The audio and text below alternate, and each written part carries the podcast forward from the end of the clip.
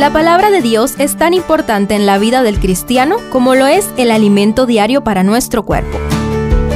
Estudia con nosotros el capítulo del día en Reavivados por su palabra. Primera de Timoteo 2 pasa de la arenga militar del capítulo 1 a la paz y tranquilidad de procurar la salvación de toda la humanidad. Estudiemos, primero, un llamado universal a la oración. Exhorto ante todo a que se hagan rogativas, oraciones, peticiones y acciones de gracias por todos los hombres, por los reyes y por todos los que tienen autoridad, para que vivamos quieta y reposadamente en toda piedad y honestidad, declaran los versos 1 y 2. Pablo utiliza el lenguaje de la oración en sus epístolas, habla de su vida de oración y solicita oraciones a sus conversos. Aquí, además, hace un poderoso llamado a todos los creyentes a orar por todos los hombres, incluso por los líderes políticos. Definitivamente, si Timoteo o cualquier otro ministro queremos tener éxito, necesitamos de una iglesia que ore. Segundo, una oportunidad universal de salvación. La oración es importante no solo porque es buena y agradable delante de Dios, como dice el verso 3, sino además porque Dios quiere que todos los hombres sean salvos y vengan al conocimiento de la verdad, como dice el verso 4. ¿Cuál es esa verdad que salva?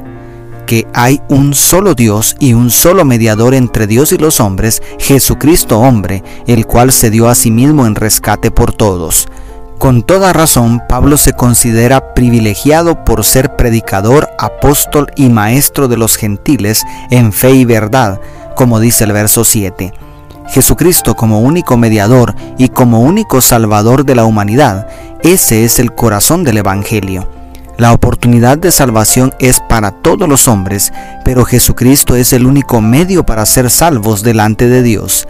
El mundo globalizado en el que vivimos es cada vez más consciente de la gran diversidad de culturas y manera de pensar, pero para llegar al Padre solo existe un camino, y ese es Cristo, el camino, la verdad y la vida. Y tercero, un estilo universal de adoración. La última sección, a partir del verso 8, conecta con el llamado a la oración del principio, brindando principios que le dan poder a la oración. Quiero pues que los hombres oren en todo lugar, levantando manos santas, sin ira ni contienda, declara el verso 8. En síntesis, antes de procurar respuesta a nuestras oraciones, debemos procurar la santidad. Luego, continuando con los consejos prácticos, los versos 9 y 10 enseñan principios sobre la vestimenta. Asimismo, que las mujeres se atavían de ropa decorosa con pudor y modestia, no con peinado ostentoso, ni oro, ni perlas, ni vestidos costosos, sino con buenas obras, como corresponde a mujeres que practican la piedad. Este consejo, dado principalmente a las damas, cada vez se hace más necesario también para los caballeros. Y, por último, los versos 11 al 15 hablan del rol de las mujeres cristianas dentro del contexto social de los días del apóstol Pablo. Sus palabras pueden resultar repulsivas para nuestra sociedad cada vez más influenciada por ideas feministas. Sin embargo, el principio de fondo aquí es que, así como el hombre debe cumplir fielmente su rol ante la sociedad y la familia para la gloria de Dios, también la mujer debe asumir su rol con fidelidad. Ni el machismo ni el feminismo están en armonía con el equilibrio que brinda el cristianismo, donde cada uno asumimos con gratitud el rol que el Creador nos ha confiado y tratamos de honrarlo por amor. ¿Estás agradecido porque Dios te hizo hombre? ¿Estás agradecida porque Dios te hizo mujer? ¿De qué manera estamos asumiendo el rol que nuestro Señor nos ha confiado?